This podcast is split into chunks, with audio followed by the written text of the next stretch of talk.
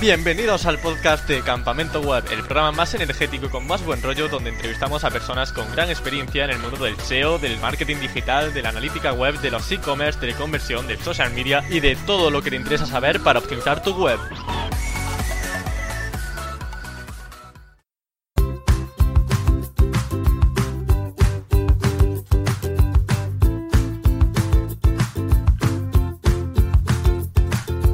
La automatización mola, y mucho. Dentro del Black Hat SEO encontramos esta práctica que consiste en realizar procesos con la menor intervención manual posible.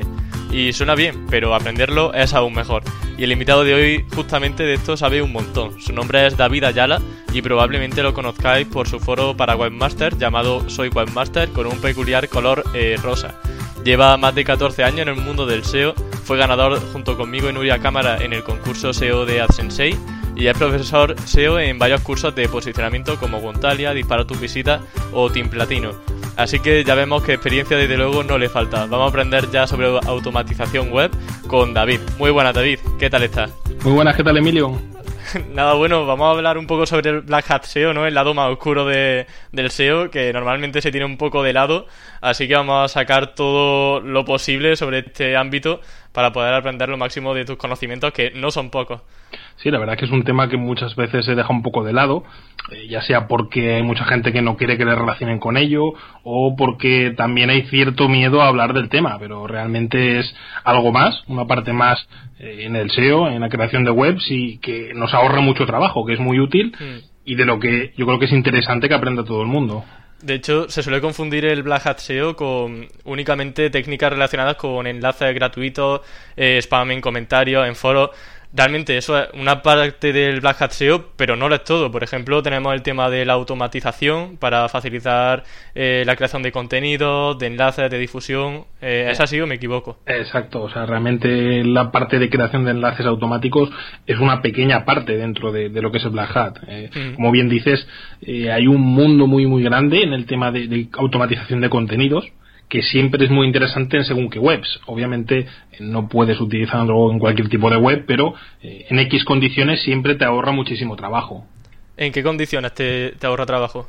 Por ejemplo, eh, una web en la que vas a tener solamente 4, 5, 6 URLs, una web de un negocio local, por ejemplo, de una fontanería en Barcelona, no tiene sentido porque te va a costar más trabajo hacer la automatización y eh, prepararlo todo para que salga bien, porque la gente muchas veces piensa que generar contenido automático, hacer todo esto automático, es llegar, darle un botón y ya está, pero no, para hacerlo bien cuesta trabajo. Hmm. Entonces, para generar 5 o 6 URLs no te merece la pena, vas a perder mucho más tiempo.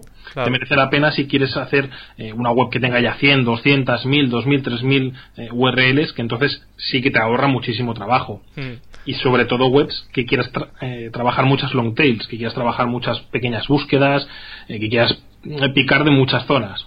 Digamos long tails también palabras con poca competencia, ¿no? Que a lo mejor el contenido automatizado tiene más posibilidades de, de estar bien posicionado porque hay menos competencia o también podemos abarcar con contenido automatizado keywords muy competidas. Depende de cómo lo trabajes. A ver, por ejemplo, eh, si tú lo que quieres es no darle mucho curro, no trabajar mucho el link building, sí que eh, con contenido automático, si trabajas long tails, va a ser mucho más sencillo posicionarlas porque tienen menos competencia. Sin embargo, también es verdad que si el contenido, aunque sea automático, scrapeado, etcétera, lo, lo haces de calidad, lo haces bueno, y luego trabajas bien el perfil de enlaces, trabajas bien la estructura de la web, el SEO page, etcétera, sí que puedes trabajar eh, realmente keywords más grandes. Obviamente corres algún riesgo, corres riesgos de que Google te pueda pillar, de que cometas algún fallo en las automatizaciones, pero poder se puede. Hmm. Entonces tampoco hay que verlo como algo oscuro el tema de la automatización de contenido porque se puede hacer contenido automatizado realmente de calidad y también enlaces de calidad y bueno, tener una buena optimización en, la página web. Exacto, a ver, todo depende de lo que lo trabajes, es lo que digo siempre. Tú puedes hacer una web automática en cinco minutos o puedes tardar una semana. Eh, depende del empeño que le pongas. Eh, obviamente luego, aunque si tardas más tiempo, va a tener más calidad, pero a la larga también te ahorras X tiempo, con lo cual merece la, pena el, darle ese, trabajo si lo vas a hacer automático. Vamos a adentrarnos ahora en el, más bien en el proceso de cómo se automatiza el contenido, porque mm, queremos aquí cosas muy prácticas que los oyentes puedan aplicarlo en sus proyectos Entonces, en primer lugar, para los que se están iniciando en este mundillo, quería que diese una definición simple sobre qué sería el scrapping y el spineo. ¿Vale? Scrapear o espinear. Sí, eh, lo que es scrapear, eh, en pocas palabras, es sacar contenido de otras webs de manera automática. Eh, también se puede utilizar la definición de scrapear para, por ejemplo, sacar mediante un patrón X URLs, listados de webs, eh, por ejemplo, esto se puede hacer con Scrapebox, uno de los programas más famosos. Eh, a ti te interesa sacar contenido de webs, yo que sé, de animales, por ejemplo. Pues puedes sacar un listado de webs de animales eh, mediante Scrapebox o necesito X webs que tengan este patrón de, de, estructura o que tengan este CMS porque puedo sacar de este CMS, por ejemplo, de WordPress, que casi todos tienen RSS. Entonces, te puede servir también para scrapear. O sea, scrapear realmente es sacar de manera automática algo. En este caso, realmente lo que, lo que nos va a interesar va a ser el contenido. Y el espineo es el proceso que deberíamos de hacer después de, descrapear el contenido. Espinear es, eh, no es el famoso juguete, el de spinner, que ahora buscas spin y, lo primero que te sale es el juguetito, sino que es modificar el, el, contenido de manera más o menos automática, no te digo automática porque hay spins en los que hay que darle bastante curro, y de esta manera sacar un texto que sea más o menos coherente y que eh, sea único. Lo que pasa es que también hay que tener cuidado con esto, que si no modificamos lo suficiente el texto puede que no sea único después. Claro. ¿Qué errores más comunes se suelen cometer automatizando el contenido? A ver, un error de principiante es scrapear el contenido o utilizar importadores de RSS y similar y meter el contenido tal cual sin, sin espinearlo. Otro error bastante común es coger contenido de una web de otro idioma o de tu propio idioma, traducirlo a otro idioma, volverlo a traducir, digamos utilizar el, traductor de Google para traducirlo de uno a otro para que cambien palabras. Eso no funciona. Eh, más que no funcionar es que muchas veces sale en indio el, texto. Entonces, claro, porque cada, cada sector tiene un tipo de palabras específicas entonces, claro, eh, el español es un idioma muy complejo. Hay muchas palabras que según eh, el contexto en el que las metamos significan una cosa, significan otras. Entonces, sí que es un poco delicado el tema de los traductores. Como idea, a lo mejor hace años podía ser buena, pero en la actualidad yo lo veo una idea eh, que está pasada de moda, que ya no, yo no lo utilizaría. Claro, y la otra, el otro error que comentaba era coger el contenido tal cual una vez scrapeado con cualquier herramienta de scrapping y ponerlo tal cual, sin ningún tipo de modificación y al final eso para Google lo detecta como contenido duplicado. ¿Que el contenido duplicado penaliza? Eh, no es que penalice, eh, no te posiciona. y también, te lo digo entre comillas, ¿no? Porque yo tengo webs eh, con contenido 100% copiado y posiciona eso sí, eh, te cuesta muchísimo más. Por ejemplo, un sector. ¿En qué sentido te cuesta más? Por ejemplo, necesitas más enlaces para, posicionar, para posicionar. Necesitas que tenga más autoridad. Por ejemplo, una web de chistes. Los chistes son todos copiados, muy pocos son nuevos y las webs de chistes, de chistes posicionan. O sea, si, si el contenido duplicado, tal cual, todo, todo fuera penalizado, mm, ninguna web de chistes estaría en las SERPs o muy pocas. Sin embargo, hay, y tú buscas esos chistes y están en mil webs publicados. Sí. Pero claro, si te fijas, la mayoría suelen tener una buena autoridad, suelen tirar incluso de subdominios o de directorios de, otras webs que sí que tienen más autoridad, con lo cual ya cambia un poco el tema. O sea, lo que hmm. pierde por un lado lo ganas por otro. Eh, Esto de los subdominios interesantes sería, por ejemplo, el caso de una página web que se integre dentro de un periódico pues, ¿O te refieres a otro tipo de, casos? Eh, justamente, eh, la primera que está por chistes creo que era. Eh, era el periódico El Gancho, puede ser, o era, es de un periódico, que justo lo han hecho así, han hecho un director. Lo voy a consultar ahora mismo aquí para salir de duda, a ver qué, me encuentro. exactamente, periódicoelgancho.com, luego barra chistes y barra chistes bueno. Eso es, están tirando de, la autoridad del dominio principal sí. y están posicionando una sección que es contenido duplicado. Pero claro, eh, la competencia también tiene contenido duplicado, ahí no tienes, eh, digamos, eh, esa, esa pérdida. Y si encima lo metes en un dominio de autoridad, ganas más que el resto que no lo tienen. Claro. Bueno, pues ya que tenemos estas nociones básicas sobre scrapping, sobre spineo, los consejos, bueno, los errores más comunes que se suelen, que suelen suceder, ¿cuál es el proceso adecuado para automatizar un contenido? Lo primero de todo es saber cómo vas a extraer el contenido Es decir, eh, lo más común, lo más típico es extraerlo por, por RSS, por sindicación.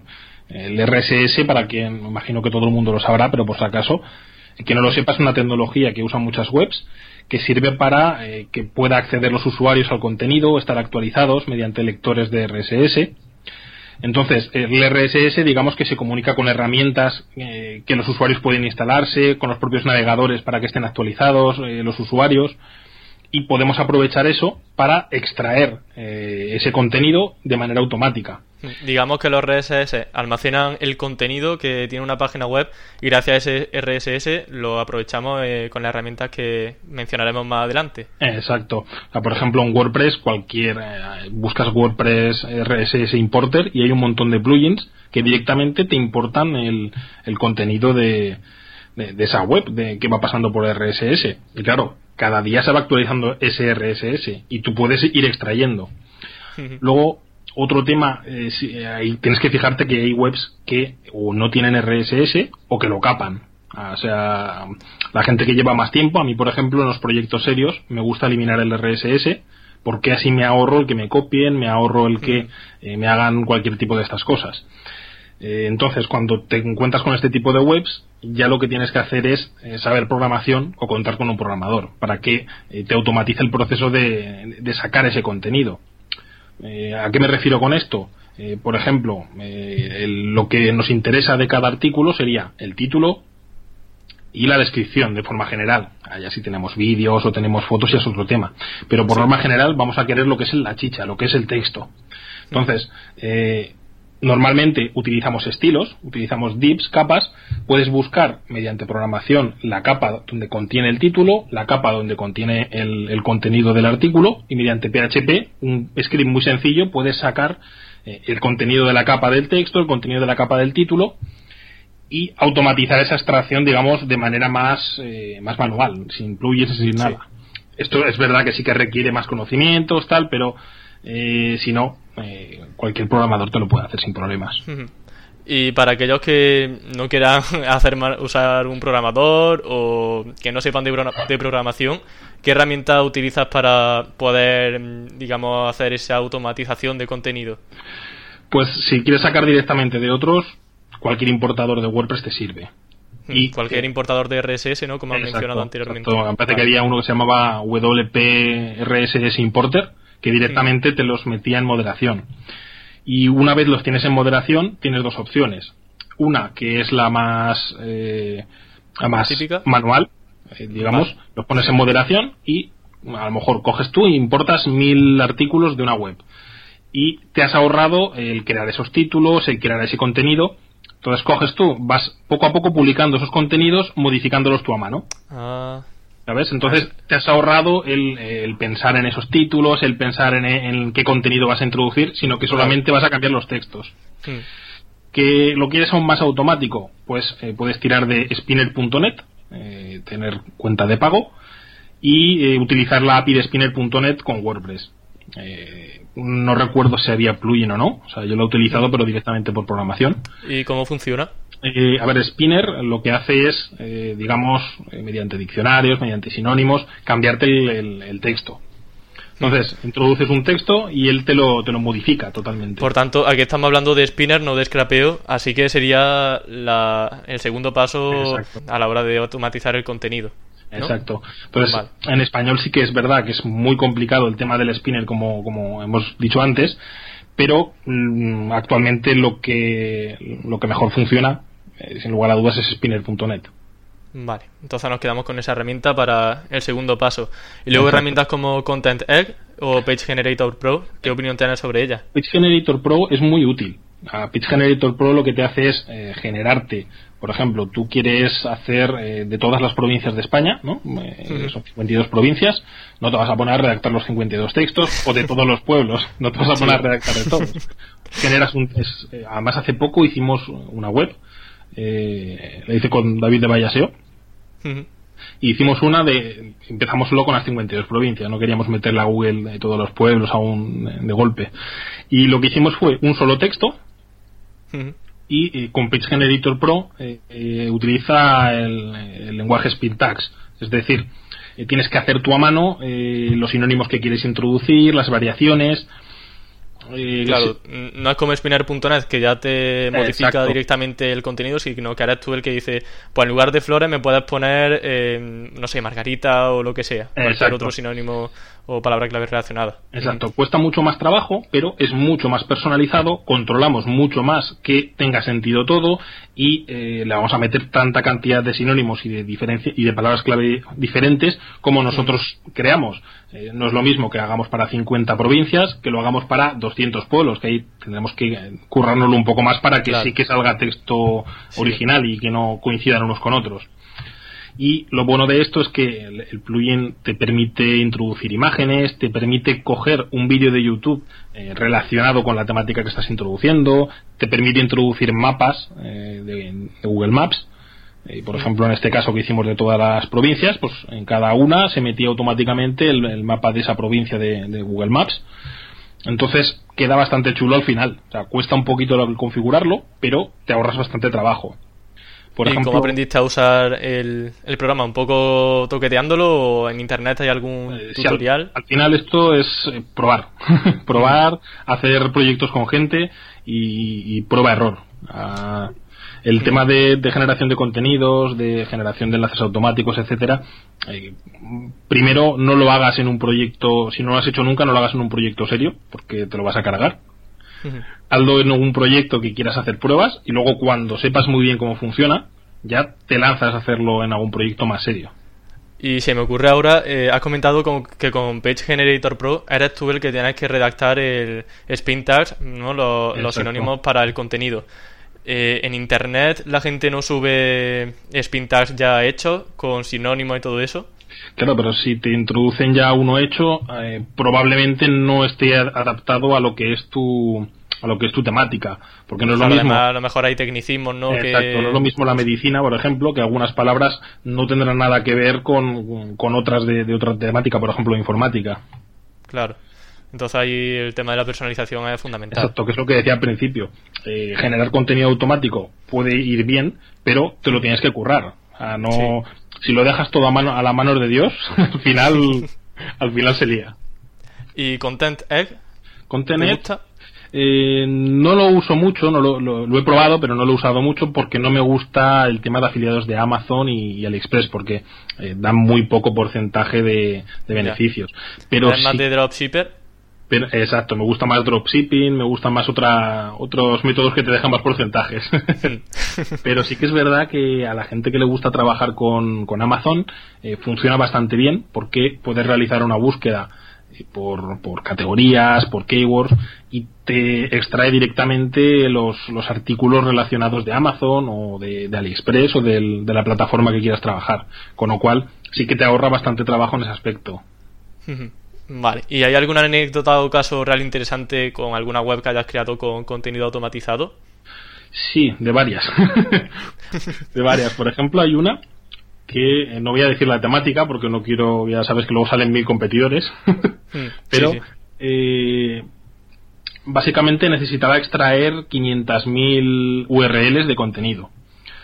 Eh, no tenía RSS, eh, la competencia... De, Exacto, la competencia no tenía nadie RSS, me estaba volviendo loco. Y estaban utilizando eh, o sea, un código fuente hecho polvo con, con publicidad de AdWords por medio y al final, pues a ver si hago de programación, porque aprendí en su momento, y me puse a programar un script para, para extraer el contenido eh, el script saturaba el servidor porque era muchísimo contenido, no había manera. Tuve que montar un servidor local para que para hacerlo en, el propio ordenador y que no saturara. Se tiró un huevo para sacar el contenido y una vez metido en la web eh, no posicionaba, como era, lógico, o sea, 500.000 URLs, pero contenido copiado tal cual, o sea, ni espineado ni leches, porque en este, en este caso no me interesaba espinearlo.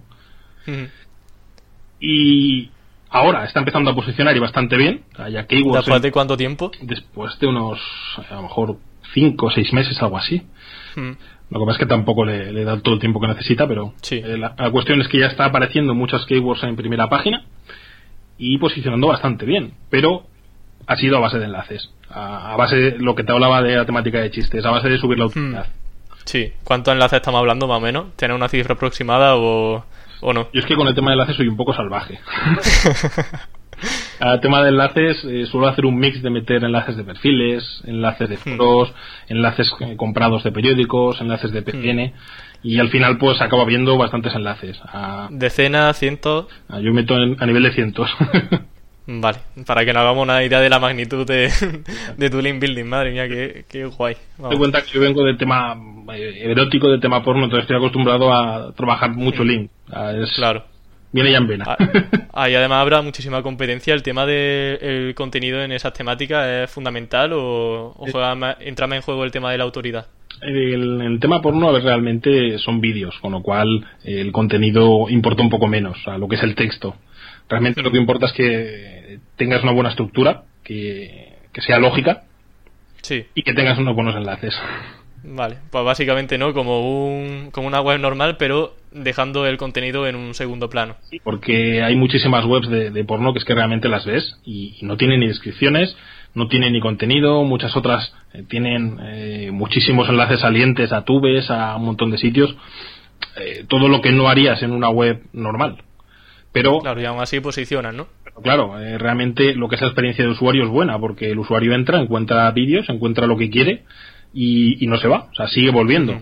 Con lo Sí. cual, aquí, eh, digamos que es uno de los casos que el contenido importa menos. No, es que no importe, sino que es, es diferente la manera de, de tratarlo. Vale, bueno, pues cerramos este paréntesis en cuanto a contenido, automatización de contenido, ya tenemos algunas herramientas, ya esto es cuestión de, tampoco podemos hacer aquí un tutorial de cada una de las herramientas que vamos nombrando, pero ya al menos tenemos una primera idea sobre por dónde se puede empezar. Porque En cuanto a la... Sí, no ya, claro. En cuanto a automatización, de enlaces o la difusión del contenido, ¿qué formas tenemos de, de lograrlo? Como autopublica- autopublicadoras en Facebook y FTTT. Sí, es lo que te iba a decir. A ver, eh, formas de, de autopromocionarte en redes es, hay muchísimas. Hay muchos plugins en, en WordPress, por ejemplo, WP ¿Cómo tu, cuáles? WP tu Twitter, por ejemplo. Es- ¿Cómo, cómo? No lo, he- no he entendido bien. WP tu Twitter es un plugin que directamente te autopublica todo en Twitter, en la, en la cuenta o cuentas que tú quieras, pero Vale. hay gente que es más reacia a usar plugins y tal y usa IFTT, que la verdad es que viene bien para todo. Pero eh, no todo está en, en, en spamear redes sociales, sino que también hay algo que a veces se deja de lado y que sigue siendo interesante, que es el tema de, de, de- de spam por email. Eh, bueno, llamémoslo promoción por email, ¿no? Que spam suena mal. Vale. Como quiera. Eh, Vale. Por ejemplo, lo que hemos nombrado antes, Scrapebox. Eh, con Scrapebox puedes sacar un listado de emails de la temática que tú quieras, eh, si sabes utilizarlo bien, y puedes enviar cientos de emails con los cuales hacer cosas bastante interesantes. ¿Y eso es legal? Eh, en teoría puedes enviar creo que era uno o dos emails a cada uno de, los de, los, de los receptores. A partir de ahí ya se considera spam. Vale. Sé exactamente, pero, pero iba por ahí la cosa. Vale, entonces, bueno, sabemos que tenemos un pequeño margen de maniobra para contactar con esa lista extraída de, de usuarios. Exacto, por ejemplo, puede venir muy útil para eh, tipo dropshipping. Eh, vendes algún tipo de producto, puedes conseguir revendedores o incluso vender a tiendas eh, sacando un, lista- un listado automatizado de, de emails y enviándole a todos. Si tienes un buen precio y un buen producto, eh, conozco Claro. gente que se está sacando, bueno, lle- lleva trajista a Mark también, o sea, Mark Cruel Sí. también eh, alguna cosilla toca de por ahí, o sea, seguro que contaría algo del tema. no, de- justamente de mail marketing no, no hablamos del tema, pero ¿qué herramienta luego para enviar esos emails automatizados usas para, para ello? Porque primero lo scrapeas no con Scrapebox, como has comentado, No. y luego el segundo paso, ¿cuál sería? Pues luego, segundo paso, eh, depende de cómo, de, de cómo quieras hacerlo. Si, si vas con buen presupuesto, puedes usar cualquier herramienta tipo MailChimp o similar, que Mm. sí vienen bien, pero eh, tienen alguna limitación, como confirmaciones en las listas y tal. O puedes montarte en tu propio servidor, de, en tu propio hosting o en tu propio servidor, montarte algún pequeño sistema de envíos. Mientras no te pases con el spam, pues no tendrás problemas en la IP. Si te pasas, pues igual te bloquean. Vale. ¿Y tú qué sueles usar? ¿El tema del servidor, instalarlo en tu propio servidor o usar lista de MailChimp? Yo suelo utilizarlo en mi propio servidor. Lo que suelo hacer es eh, no enviarlos todos de golpe, eh, tener cuando tengo listas tenerlas actualizadas, es decir, si hay algún algún correo que deja de funcionar, eliminarlo de la lista, que no vuelvas a enviar, porque eso es un problema, que cojas a, eh, sobre todo en Hotmail, Gmail y estos gratuitos, si envías muchos emails y son rechazados, al final te van a detectar como spam. Hmm. Con lo cual sí que es importante el eliminar de la lista estos. ¿De cuánto en cuánto suele, cuánto email suele enviar? Pues depende de la lista que sea. O sea, si son muy grandes, igual los envío de 50 a 50 o de 100 en 100. Si son más pequeñas, pues a lo mejor eh, bajo el, número. Todo depende. No es lo mismo una lista de 10.000 a una lista de, de 500. ¿Y alguna otro, por ejemplo, a la hora de promocionarse en Facebook, en, en Twitter ya has comentado un, un plugin, pero para autopublicadores, ¿tenemos alguna herramienta que no sea de utilidad? Pues realmente si quieres utilizar autopublicación IFTT y con esto vas de sobras. Algún IFTT puedes publicarte en LinkedIn, en Facebook, en Twitter, puedes publicarte en todo, básicamente. ¿Y comentar en grupos de Facebook es algo efectivo? Pues comentar en grupos de Facebook, el problema muchas veces es que eh, están revisando bastante el tema del spam. ¿De forma manual o algoritmo? Estoy viendo, manual, ¿no? Estoy viendo que cada vez lo hacen más manual, porque claro, al final si no los peligro. exacto, porque si no al final los grupos se llenan de spam y, acaban siendo más eh, enlaces de otros sitios que otra cosa. Con lo cual, eh, muchas veces casi prefiero hacer manualmente lo de los grupos de Facebook. Otra cosa es publicar en, una cuenta, que eso pues, es tuyo, no te lo van a borrar. Pero cuando son grupos, casi prefiero ir publicando yo manualmente porque eh, hay grupos en los que publico y eh, directamente se publican, que no hay problema. Hay otros que están moderados, con lo cual intento hacer alguna aportación neutra antes, hacer algún comentario en otras aportaciones, algún me gusta, alguna compartición. Mm. Y luego publicar el, el, el, post que quiere hacer spam. Porque es que si no, al final, en estos sitios o no te lo publican o te echan. Y si un oyente quiere empezar ahora a hacer una web en automático, ¿qué le recomendaría? Pues lo primero que, que, lo haga en una web nueva, que no, que no lo haga en una web que tenga ya hecha, porque si no lo va a liar. Y que, y que pruebe, eh, que aunque se lea manuales, pruebe. Eh, puedes empezar si quieres por lo más básico, por lo que hemos comentado, eh, por los importadores de, RSS. O, ¿Cuál sería el, más simple? Bueno, cualquier importador no de RSS que sería simplemente. Y si quieres empezar con, con tema de, scrap, de, de espineo, con eh, WP Page Generator Pro tienes de sobra. O sea, para, para ver por lo menos cómo funciona, entender la dinámica, eh, hacer tu primera web más o menos automática, eh, yo creo que sería por lo que tendrías que empezar. porque es que si no has hecho nada antes, si empiezas con Contener o con alguno así un poquito más avanzado, te vas a hacer un hmm. Y luego ya para usuarios que estén escuchando y sean más avanzados, ¿qué herramientas de scrapping más avanzadas suele utilizar? Visual Web Reaper, por ejemplo? Eh, yo es que realmente es lo que te he comentado. Prefiero utilizar eh, programación propia. ah, vale. No usa entonces herramientas. Exacto, a ver, utilizo alguna, pero eh, generalmente me gusta programar. y si no programo con algún conocido que, me lo programe. Porque hay veces que es un poco pesado el, programarte todo. Porque es que al final es mucho más personalizado. Acabas mm. haciendo algo exactamente como tú quieres. Vale, bueno, yo sí recomiendo Visual Web Reaper. También, eh, no sé si conocerá, bueno, obviamente sí lo va a conocer, el WordPress eh, All Export o algo así puede ser para extraer contenido de, de WordPress de otros sitios. Y bueno, creo que también pueden ser interesantes y el All Import también para importarlo luego. ¿Es posible hacer una tienda online de afiliados de Amazon en automático? Porque mm, ya hemos hablado de blogs, de cómo extraer contenido, pero por ejemplo productos o reseñas, ¿hasta qué punto es viable? Content O sea, con Content te puedes hacer eh, en automático lo que quieras. Eh, por ejemplo, en, en Team Platino, eh, que estoy dando clases, es algo que han estado utilizando bastante y la verdad es que es bastante configurable. a lo mejor puede ser un poco lioso al principio, pero es bastante configurable. Puedes eh, directamente hacer una búsqueda en, en, Amazon, extraer esos productos en modo automático e introducirlos a tu WordPress. Hmm.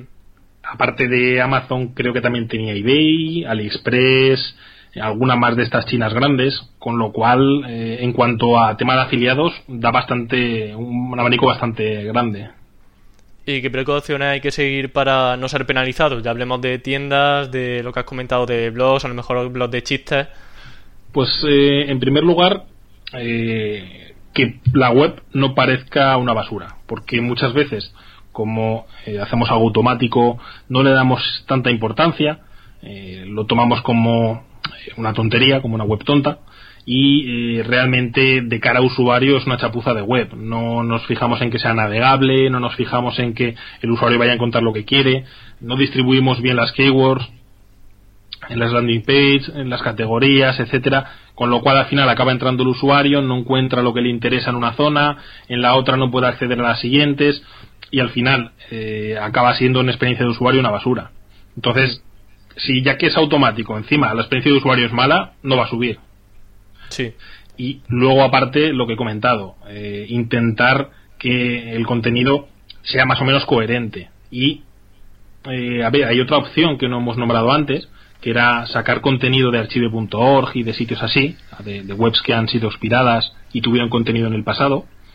Es algo que también hace bastante gente. Coge un dominio que ve que ha caducado, eh, ve la historia con, con archive.org y saca el contenido que tuvo hace cinco años.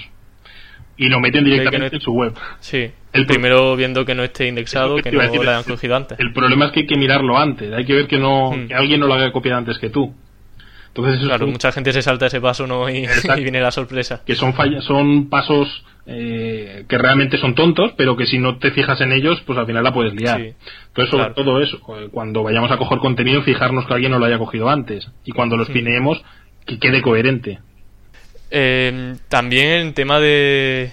es que quiero sacar más chicha en tema de Black Hat, porque, por ejemplo, el tema de la automatización de emails, que me ha gustado mucho, ¿Qué cosas se pueden hacer interesantes con, con, eso? Aparte del tema de dropshipping, ¿qué otras ideas se pueden eh, realizar? A ver, por ejemplo, una web de, anuncios, eh, o una web de, de, anuncios de empresas, por ejemplo, de la típica en la cual eh, la gente contacta para contratar a un fontanero, para contratar un lampista o un electricista o lo que sea, necesitas profesionales dentro.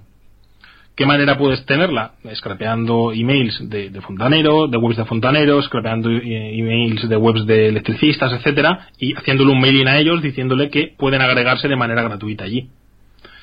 Van a agregarse porque es que realmente les está regalando trabajo y a ti te va a venir bien porque necesitas que esa gente esté allí para que otros puedan contactarles. Realmente las posibilidades son muy amplias.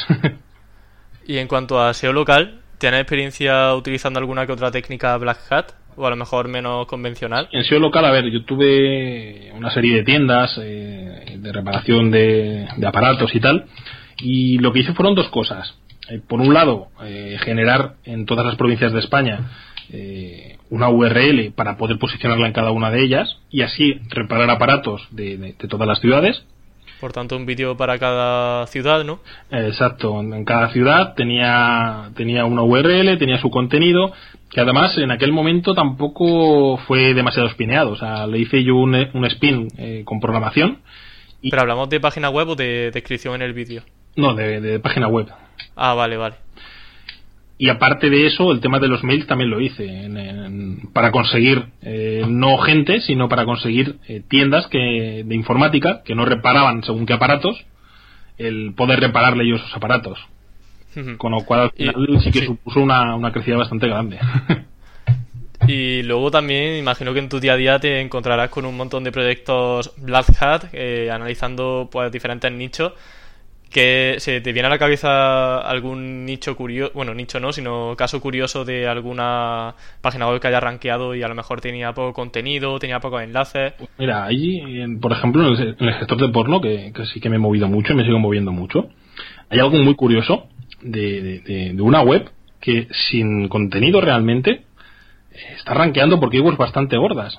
O sea, me refiero sin contenido a que eh, saca directamente eh, zooms de, de los tubes y los enlaza directamente a ellos. Es decir, eh, no tiene contenido. Solamente tiene paginación y categorías con paginación. No, solamente enlaza ¿no? a otra página web. No puedes ver un vídeo dentro de su web. Tú lo pinchas y te vas a un tube, te vas a otro, pero no ves nada. O sea, realmente no tiene, no tiene nada de contenido. Y está rankeando keywords muy, muy gordas. Eso sí, eh, detrás tiene una red de enlaces impresionante, le están enviando visitas eh, de sitios bastante gordos, con lo cual eh, una cosa parece que compensa la otra. ¿Y esas redes de enlaces son, imagino, dominios pirados que ellos mismos registran o, este o hay de todo? En este caso es que tienen una red de ellos bastante grande, de webs en condiciones. O sea que no son, digamos, blogs creados solamente para aumentar la autoridad, sino que son sitios que están posicionando, que traen tráfico y se van enlazando entre ellos. Lo que llamaríamos una MBN, ¿no? Siguiendo los, términos de Romuald Alfonso. Exacto. ¿Quieres comentar alguna otra cosa? ¿Se te viene a la cabeza o, nada más? Por ejemplo, el tema de enlaces también es algo que se puede automatizar. Eh, es verdad que un enlace bien hecho en una web eh, temática, que un enlace que compras en un periódico va a ser mucho más potente, pero no hay que menospreciar el tema de enlaces en foros, en periódicos y en sitios similares. Ah, esto es interesante porque yo eh, era muy fan de los enlaces gratuitos, pero no sé si cada vez están perdiendo más fuerza o no. Mm, ¿Qué opinión tenés de esto? Porque, por ejemplo, sé que hay gente que usa los enlaces gratuitos y le funciona muy bien. ¿A ti, en tu caso, qué sucede? Mira, el tema de enlaces gratuitos, eh, hay dos cosas que decir. Primera, ¿han perdido fuerza? Sí. Pero en según qué condiciones. El problema viene que eh, mucha gente se pone a hacer enlaces gratuitos en cualquier sitio. Ya es un sitio sin visitas, un sitio eh, que mm, básicamente es spam y te pones a hacer enlaces allí. Para detectar un sitio spam, por ejemplo, que tenga muchos enlaces salientes, que ya haya sido comentado por muchas personas, o hay alguna que otra precaución que hay que tener en cuenta. Yo lo hago de una manera muy arcaica. Eh, no me fijo ni en PA, ni en DA, ni en métricas así, porque eso es una basura realmente. Hmm. Coges eh, un pack de Fiber o de cualquier sitio de, enlaces basura, lo hinchas a una web y eh, ya tiene un PA y un DA alto. Y es más, muchas webs donde se ponen enlaces tienen PA y DA alto porque están spameadas, porque la gente hace un link y hace un tier 2 a, ese, a esa zona donde ha hecho el link y entonces acaban teniendo un PA y un DA muy alto que realmente es falso. Que no. Con lo cual, en eso no me suelo fijar. Eh, intento fijarme más en, tema visitas, eh, que siempre es orientativo. que suelo utilizar para mirarlo rápido, hacer una criba rápida? Eh, utilizo Alexa. sí que es verdad que no es que sea un ranking fiable ni mucho menos, pero si tienen un Alexa Rank más o menos decente, algo de visitas tienen. Es verdad que se puede trampear Alexa, pero la gente no suele trampearlo porque no te vale para nada. No es como PA idea que está más extendido y tal. Sí. Entonces, eh, el primer filtro que hago rápido es ese. Si tiene un Alexa Rank de más de un millón, ya estoy viendo que eh, es un sitio que no tiene casi visitas. Lo mismo pasa con los enlaces que te muestra Alexa. Alexa no te muestra una cantidad de enlaces muy buena como te puede mostrar Hrefs, pero si ya directamente ves un sitio que no tiene visitas y le están enlazando de, desde Alexa te marca que son mil sitios que le enlazan, algo raro hay ahí. Con lo cual ahí hago un filtro ya bastante grande.